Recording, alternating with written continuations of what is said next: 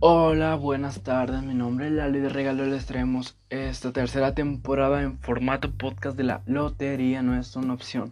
Así es, tercera temporada nos renovaron y aparte de eso nuestros jefes nos dejaron permanecer en este formato de podcast debido a que tuvimos un gran apoyo, la gente tiró buenos comentarios, las críticas constructivas claramente las escuchamos porque no nada más son buenos comentarios, también nos corrigen como en el primer en la primera temporada me acuerdo que hablaba muy rápido y a veces se perdía la información. Sin embargo, todas esas críticas constructivas, créanme que no las eliminamos, no las censuramos. Sin embargo, esas críticas constructivas las tomamos para construir porque ese es su propósito y así traerles a ustedes el mejor material. Y ya que estamos aquí, vamos en esta tercera temporada como todos los episodios de las primeras, los primeros episodios de las temporadas al inicio, pues van a ser más introductorios. Tal vez no vamos a hablar tanto de, de conocimientos en general en este episodio. Sin embargo, vamos a ver una pizca de lo que trae. Que créanme que venimos con todo. Ya hablamos sobre cómo surgió la música urbana, los distintos géneros que existen en ella. También hablamos de distintos exponentes, los más famosos claramente, pero también les di unas recomendaciones de no solo Estados Unidos.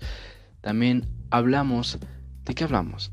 Sí, claramente hablamos de los videos más famosos de YouTube y vimos lo que es el K-Pop. También les tengo un nuevo dato, el cual conocí, que es que el K-Pop en realidad no es solo música asiática, sino K-Pop significa Corea Pop, o sea, parece una tontería, pero también en distintos países existen, bueno, países asiáticos existe con una letra y luego ponen el pop. Pero bueno, eso no lo sabía. Yo pensé que K-pop en sí era un género el cual caracterizaba toda Asia. Pero claramente los mayores exponentes vienen de Corea. Bueno, ya hablando un poquito de eso, hoy les tenemos una pizca de lo que veremos. Así que hablaremos de distintos instrumentos, cosas que están de moda en los artistas de la música urbana, cosas que se usan mucho y podremos hablar más más fluido de ellos. Va a ser como una plática más de amigos, no va a ser tanto de llenarles de información. Así que podemos empezar con los grills. Los grills, para hacerles que se entiendan, los grills en sí, ustedes conocen a los boxeadores que usan una placa en los dientes que los protege. Bueno, los grills no son para proteger, sin embargo van en los dientes y tienen esa forma de placa. Uno de los propósitos de los grills no es tanto proteger, sino lucir, es el presumir o algo medio fantoche. Así que los artistas, más que nada americanos, los raperos en una época, empezaron a, o empezaron a usar grills de oro, de diamante, con joyas, así que eran extravagantes. Uno de los mayores ejemplos, ustedes no sé si conozcan al grupo de Migos. Migos es un grupo de Estados Unidos el cual se caracteriza de ser música trap ya hace bastante los cuales están integrados por Takeoff, por Offset y por Quavo. El que más se le conoce por usar los grills es este Quavo. Quavo él siempre usa eh, los grills, los cuales los suyos son, no sé, yo creo que Quavo es una de las pocas personas que le quedan bien los grills. A mi gusto personal no me parecen lindos los grills, sin embargo son bastante atractivos. Bueno, o sea, atractivos en el sentido de que llaman la atención. Hablando de eso, también podemos ir con el artista Travis Scott, el cual se le conoce porque, mm, bueno, se conoce por otras cosas, pero lo podemos identificar rápidamente porque sacó la canción con esta Rosalía, el cual hay niñas en el video y que en una parte de Travis Scott habla en español y dice leche con azúcar, obviamente con autotune, o el que dice straight up, o el que estuvo en el evento de Fortnite, más fácil con eso. Otro de los puntos que podemos tratar sobre los grills o aparte de los grills pueden ser las cadenas.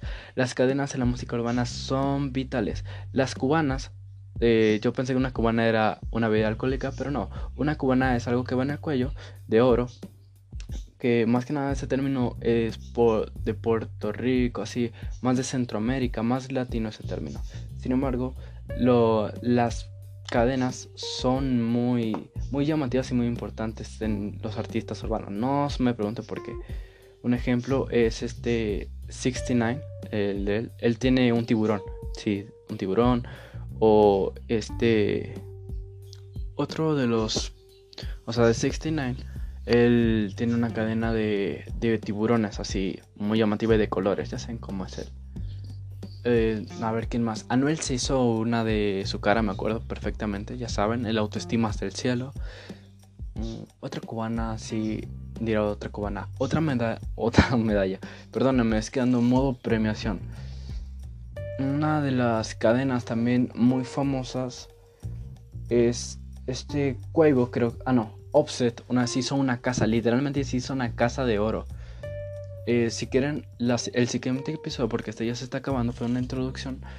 El siguiente episodio vamos a hablar sobre qué les parece si hablamos en sí de las mayores... Ay, se me va el nombre. Las mayores cadenas y todo. ¿Qué les parece? Bueno, eso es todo de mi parte.